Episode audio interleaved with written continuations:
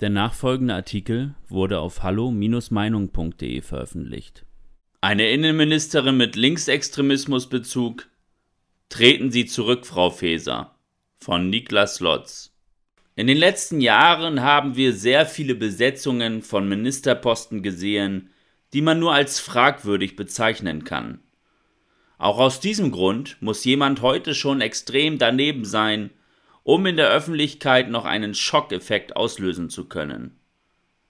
Genau dies ist nun Nancy Faeser gelungen.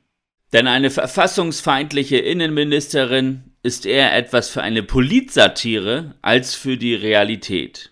Eine verfassungsfeindliche Innenministerin. Das klingt doch wie ein Pilot mit Flugangst oder ein Priester mit Kontakten ins Rotlichtmilieu. Eigentlich dürfte sowas nicht existieren.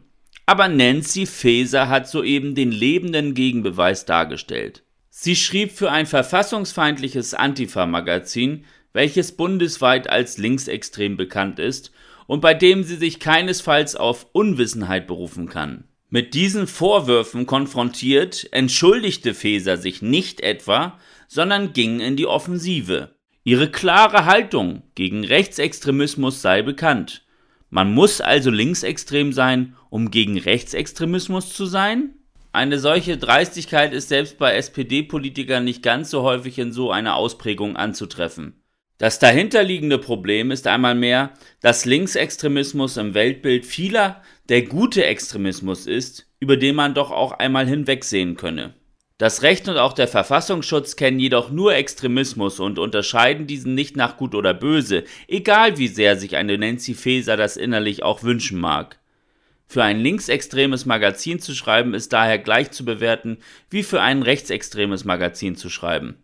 Und sind wir einmal ehrlich, wie wäre die Reaktion von Leuten wie Frau Faeser wohl gewesen, wenn Horst Seehofer seinerzeit für ein rechtsextremes Magazin geschrieben hätte? Sie wäre die erste gewesen, die ihn als Innenminister nicht mehr als tragbar empfunden und seinen Rücktritt gefordert hätte. Mit welchem Grund soll sie nun also im Amt bleiben dürfen? Die Personalie Nancy Faeser scheint für die Ampelregierung das größte Eigentor des noch jungen Jahres 2022 zu werden.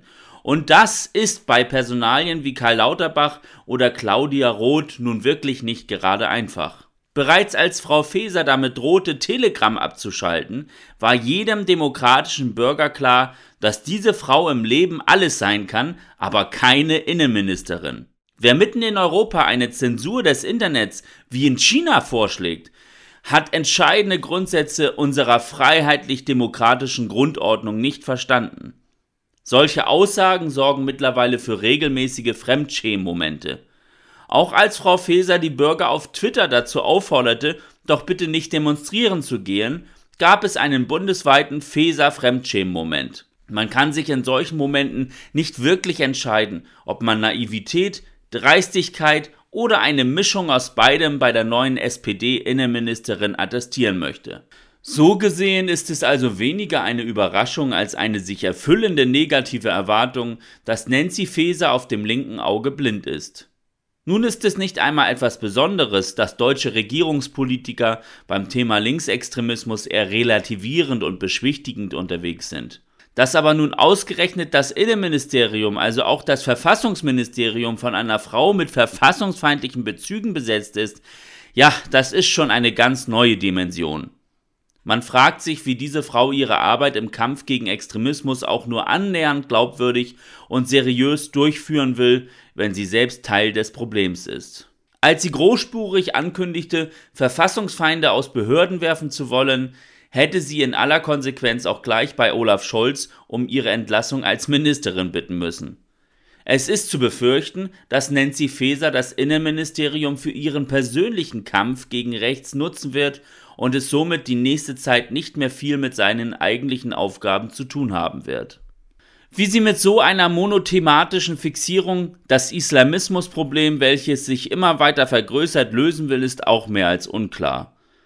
Dass die Ampelregierung offenbar kein Problem damit zu haben scheint und Feser weiterhin demonstrativ den Rücken stärkt, ist sehr vielsagend.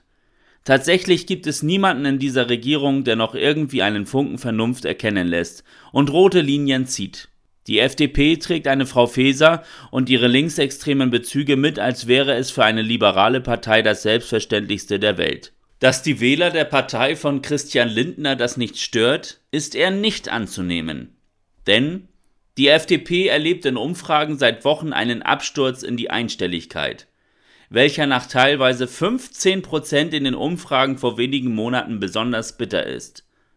Sollte diese Ampelregierung also nicht ganz schnell die Kurve kratzen, könnte sie die kürzeste Regierung aller Zeiten werden. Die Mehrheit der Bevölkerung ist jetzt schon unzufrieden mit ihr. Und nach so kurzer Zeit hat das bisher kaum eine Regierung geschafft. Ein Rücktritt von Nancy Faeser könnte das Zeichen für eine Verbesserung sein. Aber daran ist man wohl gar nicht interessiert? Weitere Beiträge finden Sie auf hallo-meinung.de. Wir freuen uns auf Ihren Besuch. Liebe Zuhörer, ohne sie wäre unsere Arbeit nicht möglich. Alle Informationen zu unserer Kontoverbindung finden Sie im Begleittext.